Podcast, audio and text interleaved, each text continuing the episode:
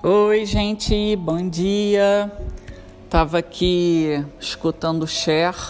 Quem não conhece vale a pena, viu? Dá um ânimo no dia que nem te conto. E tomando meu extrato herbal de estresse. Porque como eu não tenho bebido aí nos últimos tempos, extrato herbal como é feito com álcool de cereais, é tipo um drink, né? Coloco um pouco de água e fico tomando extrato. Tem que tomar três vezes ao dia, então assim, basicamente o dia todo estou tomando um drink. É, mas brincadeiras à parte, hoje eu queria falar um pouquinho no podcast sobre um post que eu vi no Instagram dos outros e até repostei nos meus stories. E talvez eu já tenha até falado sobre esse assunto aqui, mas como vocês que me acompanham já sabem, sabem, depois que eu tive burnout, a minha memória ficou péssima, péssima, né? Então eu esqueço as coisas, assim, parece que a minha mente não registra. Então muitas coisas eu acabo falando e eu esqueço e eu peço perdão a vocês se as coisas eventualmente, como o podcast já tem um ano de idade aí, se os assuntos ficarem meio repetitivos para quem já ouviu todos eles, né? Então, é o seguinte, o post dizia assim, ó, as pessoas não saem da sua vida e nem você sai da vida delas. Você apenas vibra gradualmente para fora da vida delas. Esse é o subproduto do crescimento. E eu achei isso tão interessante porque é justamente o que acontece com o iniciado de reiki. Claro que quando eu digo iniciado de reiki, é, eu não sei se acontece com as pessoas que foram sintonizadas. Existe uma diferença entre sintonização em reiki e iniciação em reiki.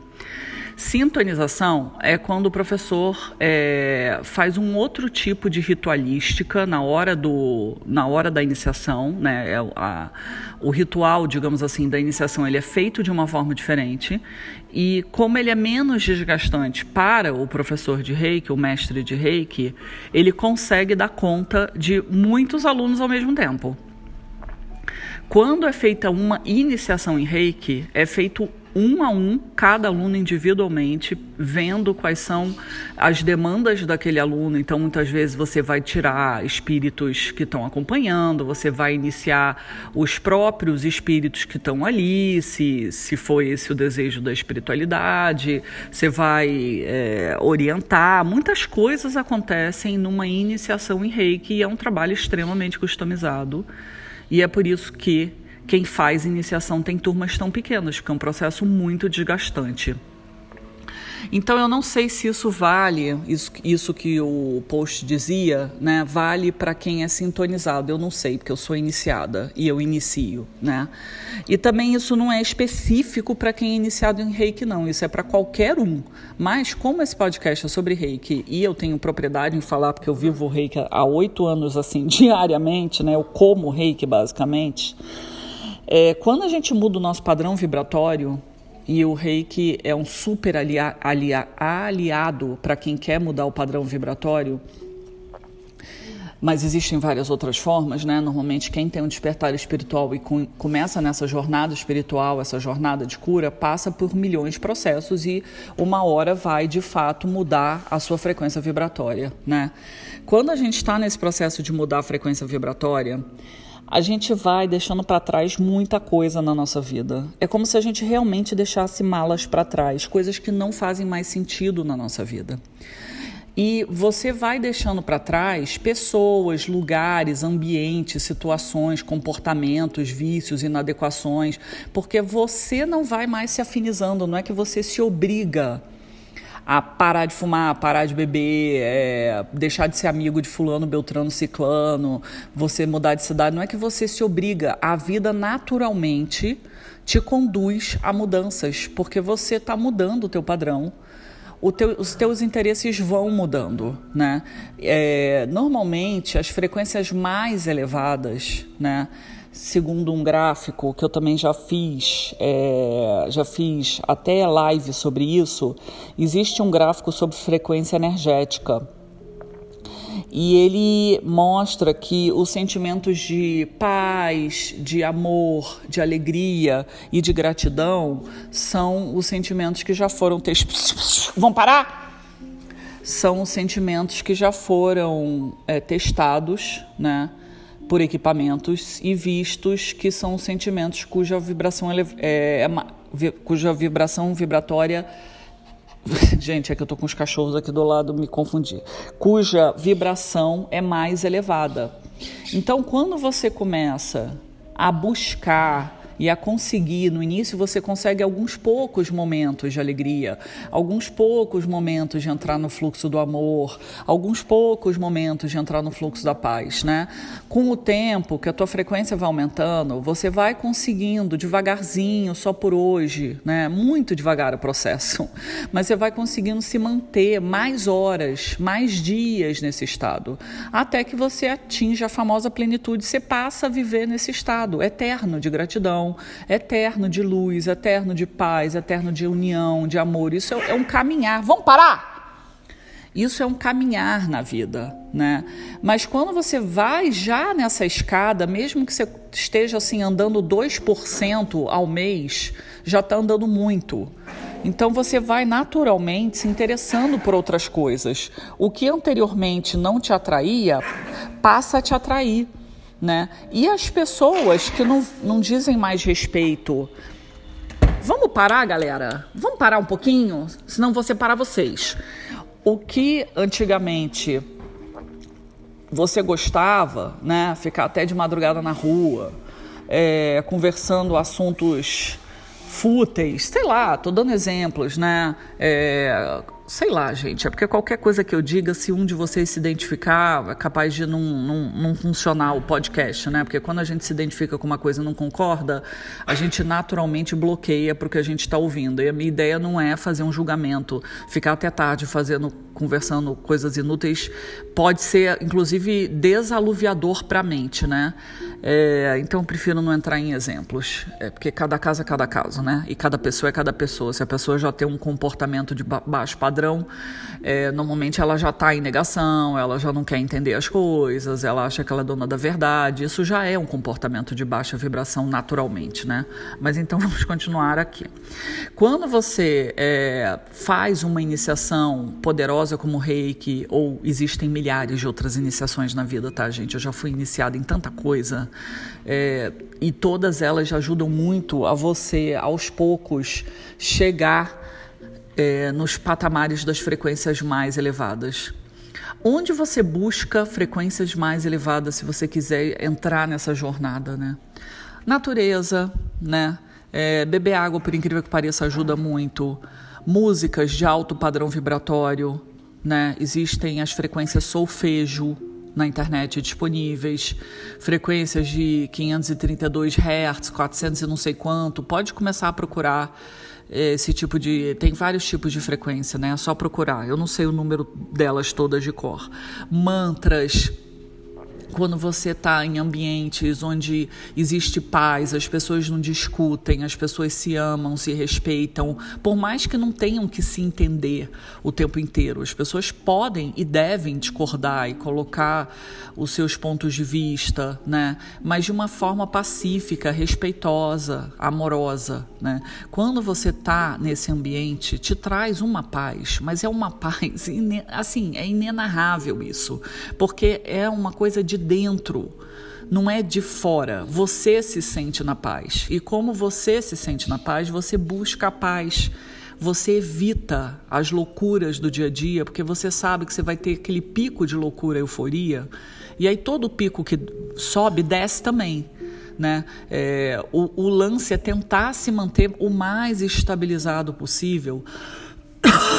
Desculpa, gente. O lance é tentar se manter o mais estabilizado possível para que a gente tenha mais paz e harmonia, porque ninguém, né, a médio e longo prazo, consegue ficar vivendo em picos de euforia e depressão.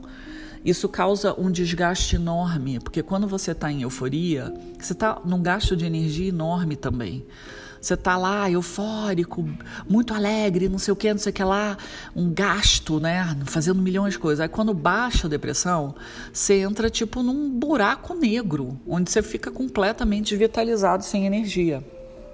Então tentar chegar num caminho mais moderado, apesar de ninguém ser linear, todos temos os altos e baixos, tentar chegar num equilíbrio funciona muito melhor do que a gente deixar para fazer tudo num dia só e aí gera aquela euforia e no outro dia você está exausto.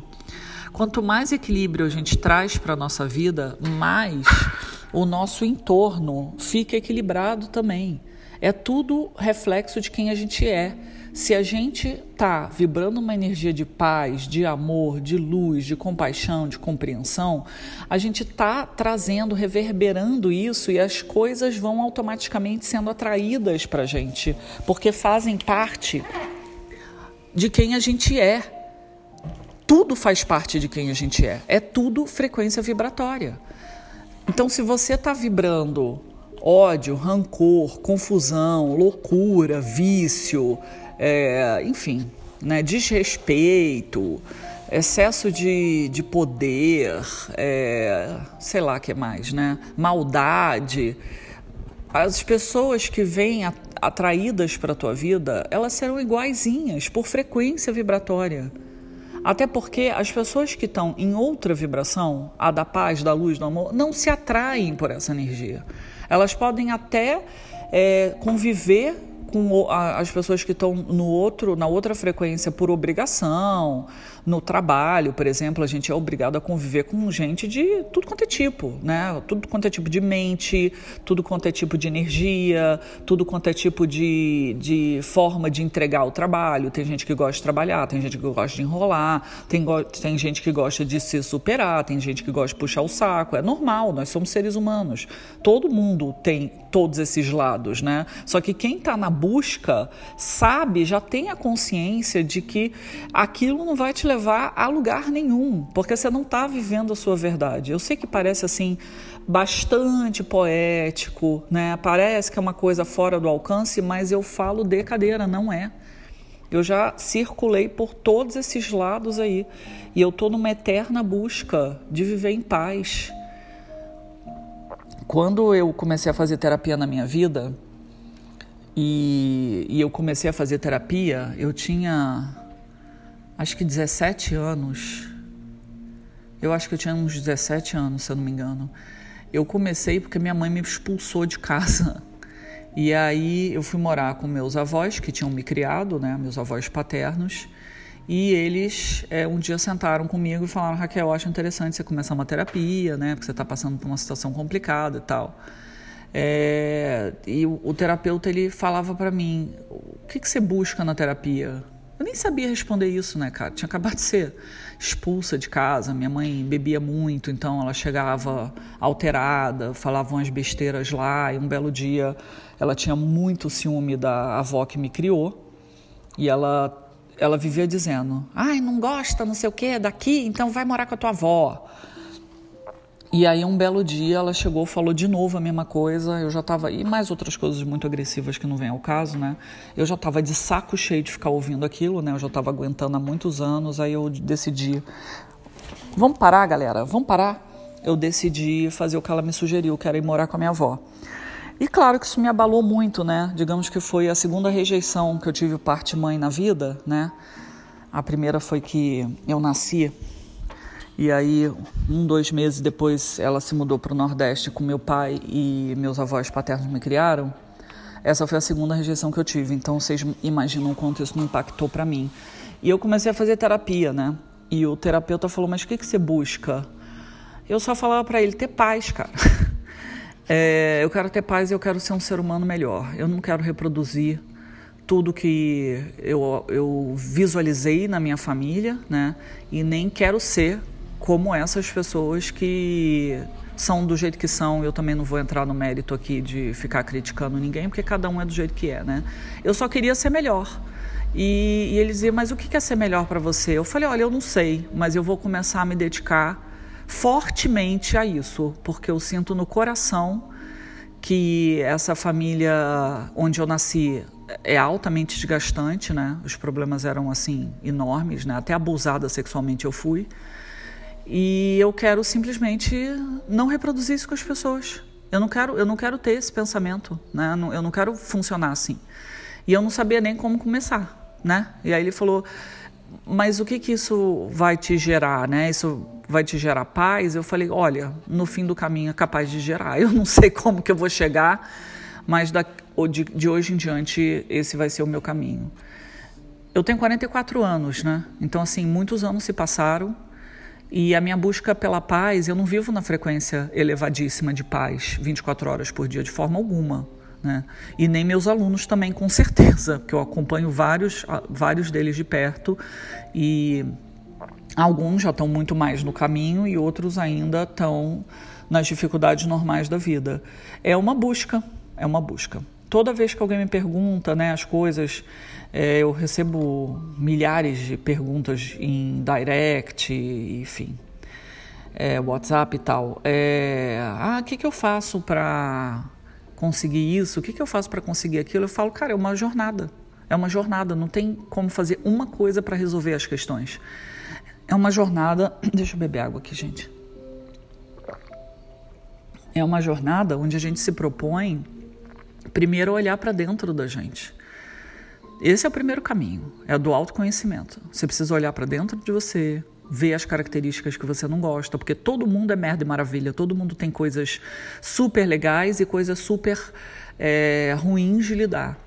E eu já falei isso várias vezes nos outros podcasts, essas coisas que a gente tem dentro da gente, que a gente chama Jung, né, chama de lado sombra, essa, essas características que a gente, todo mundo tem, tá? Não é exclusivo de ninguém isso. Que a gente não gostaria de ter, quando a gente nega isso na gente, a gente se espelha no outro. São justamente essas características que a gente não gostaria de ter, a gente não confessa para a gente mesmo, a gente nega ver, é que a gente olha no outro, implica com o outro e passa a não gostar do coleguinha por conta do espelhamento. É, só que isso tudo a gente só adquire maturidade emocional para enxergar quando a gente sabe quem a gente é, a gente está muito disposto a olhar os nossos porões, porque o lado emocional eu vejo como um porão, onde a gente tranca a milhares de chaves até conseguir abrir todas essas chaves. E eu diria até mais, se você tá com uma chave que não tá abrindo o porão, é porque essa chave não serve para essa porta. Precisa achar outra chave, né? Como numa casa que tem várias portas, geralmente a gente tem várias chaves. Então, se o método que você está usando não está funcionando, ou você não está aberto ao processo, porque ele é muito doloroso, né? Ou você está com a chave incorreta, né? E às vezes as pessoas são tão inteligentes que elas dizem que querem melhorar, elas dizem que sim, eu quero me abrir para o processo, eu quero encarar meu lado sombra, mas entra numa zona de resistência ou de negação muito forte. E aí também o processo não anda e a gente vê que não anda porque a vida da pessoa não anda. Ela continua naquele ciclo de coisas desagradáveis. Os ciclos, eles se repetem, os ciclos de dor e sofrimento, até que a gente aprenda aquela lição. Isso é uma pergunta do livro dos Espíritos, inclusive, que Kardec publicou, né, e deixou para a humanidade. O tempo da dor, ele dura até a gente ter aprendido aquela lição. E muitas vezes as coisas são tão cíclicas na nossa vida, a gente pode mudar de país, mas as coisas não param de acontecer da, da, exata da mesma forma, até que a gente aprenda a mudar a nossa própria vibração. A gente só vai a gente só vai mudar a nossa vibração quando a gente decidir olhar para dentro e vê o que precisa melhorar. E todo mundo, todo mundo precisa melhorar alguma coisa, pelo menos no planeta Terra, na terceira dimensão. A mudança de dimensão, todo, todo mundo gostaria de estar na quinta dimensão, sétima dimensão, oitava dimensão, vigésima quinta dimensão, né? A mudança de dimensão, ela é basicamente a consciência. Está havendo uma mudança de corpo físico que eu também já falei em vários podcasts. Sim, para adaptação a essa nova consciência, existe sim uma mudança de corpo físico, mas a maior mudança é a da consciência. Você pode estar na centésima dimensão, no mesmo corpo que você tá. Tô brincando, eu acho que isso é impossível, tá? Tô, tô, tô exagerando. Você pode estar tá na centésima dimensão que seja, no mesmo corpo físico. O que vai mudar a tua cabeça. E a cabeça a gente só muda quando a gente quer mudar, quando a gente sente que tem alguma coisa ali, ou errado, ou não está alinhado, e a gente precisa mudar. Como a gente dizia sempre em centro espírita, trabalhei muitos anos em centro espírita, né? Hoje, ou as pessoas chegam no centro espírita pelo amor ou pela dor. Geralmente pelo amor, a gente não entende os recados. A gente, a espiritualidade, todo mundo tem seus mentores, né? A espiritualidade, ela vai guiando a gente. Só que a gente é muito resistente à mudança. E algumas mudanças são muito, muito difíceis de fazer mesmo. Então, quando a gente não entende na linha do amor, ou seja, na boa, começam a acontecer as coisas que nos levam a zonas de dor. O mundo desmorona na nossa frente, coisas terríveis acontecem, a gente sofre acidente, enfim, a lista de dor é enorme, né? É, e eu sei que é fácil falar, eu também passo por todos esses processos. Só que à medida que a gente vai passando pelos processos, a gente vai amadurecendo, vai evoluindo, inclusive com a idade mesmo cronológica. E outros desafios virão. É sempre assim. É sempre assim. Ah, mas quando é que eu vou me curar, Raquel? Quando é que eu nunca mais vou é, passar por isso? Não sei. Eu não sei o que, que você combinou da tua reencarnação. Qual foi teu planejamento de reencarnação? O que, que você disse que ia fazer? O que, que você disse que ia viver? tem uma variação muito grande sobre o olhar holístico espiritual da situação, né? É impossível alguém prever para o outro que aquilo nunca mais vai acontecer. É basicamente impossível isso. Até porque naquele determinado momento você pode estar com uma determinada linha de comportamento.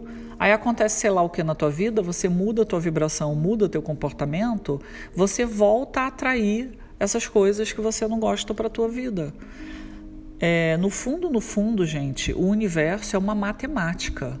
É uma matemática. Só que é uma matemática que não é só assim, 2 mais 2 dá 4. Tem uma variação muito grande essa matemática. Ela não tem essa. É, não é um cálculo, né? Assim, tipo, se você fizer A mais B, vai dar C. Não, não. Frequência vibratória é uma coisa que é tipo regar uma planta, é tipo cuidar de um relacionamento, é tipo cuidar do teu filho que acabou de nascer. É todo dia, é todo dia. Por isso a famosa frase de espíritas também de orar e vigiar. A gente está te sempre tendo que vigiar o que a gente pensa, o que a gente sente, como é que está nosso comportamento as frases que a gente de fato né, é, elabora, como que a gente se relaciona com as pessoas, o quão reativo a gente está sendo. Isso tudo vai mudando ao longo dessa jornada quando você decide né, é, mudar a tua frequência vibratória. Você desperta espiritualmente. O que, é o despertar? É você entender que você não é só um corpo humano. Você é um espírito. Hoje, meu marido torceu o joelho, caiu, né? E aí ele tá de cama. Aí no meio da madrugada ele acordou, acabei acordando e tal. Quando eu voltei a dormir, eu senti claramente, bem claramente, o meu corpo, o meu espírito saindo do corpo. Você sente você flutuar e aí você começa a enxergar outras coisas, outras dimensões, outras histórias, outras pessoas você sente uma leveza no corpo.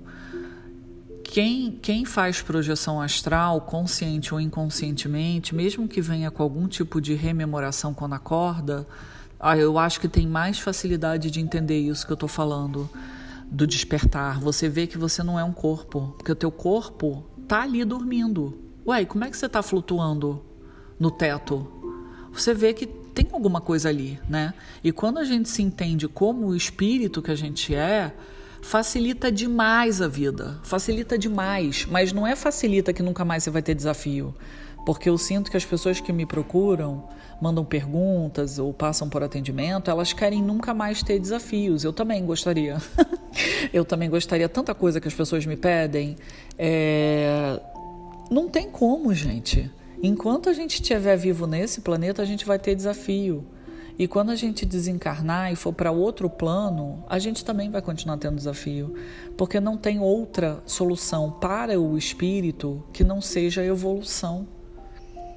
Os espíritas tradicionais clássicos dizem que primeiro a gente nasce pedra, depois vai para animal, depois primeiro vai nas pedras, depois vai para vegetal, depois vai para animal, depois vai para humano. É, eles têm essa ordem, né? E eles dizem assim: quem foi gente não pode reencarnar animal, ou planta ou pedra. Eu, sinceramente, tenho minhas dúvidas, tá? Eu acho que talvez haja uma interseção aí entre isso. Não sei se um ser humano volta a ser pedra, mas que volta a ser animal, tenho certeza. Mas como eu também não quero gerar polêmica, porque cada um acha o que quiser, a ordem evolutiva é sempre para frente. Mesmo que a pessoa volte na reencarnação como um animal, ela volta com um propósito, ela volta como uma missão. A gente, quando vai reencarnar, a gente não desce na terra de paraquedas do nada. Todo mundo tem um planejamento, todo mundo. Foi você que escolheu a vida que você queria a não ser espíritos que não tenham é, grau de consciência suficiente para conseguir programar sua reencarnação, os seus próprios mentores é, programaram para você e você ficou sabendo qual é a tua reencarnação. O que, que você ia fazer aqui? O caminho é sempre para frente. A gente pode até ficar é, parado um tempo, né? Tá cansado, passou por muita coisa, já ouvi alguns casos de vida onde a pessoa passou a vida toda meio estagnada, mas na próxima vida vem tudo que você não fez na anterior. O caminho da evolução, ele é necessariamente para frente. A vida empurra a gente para frente.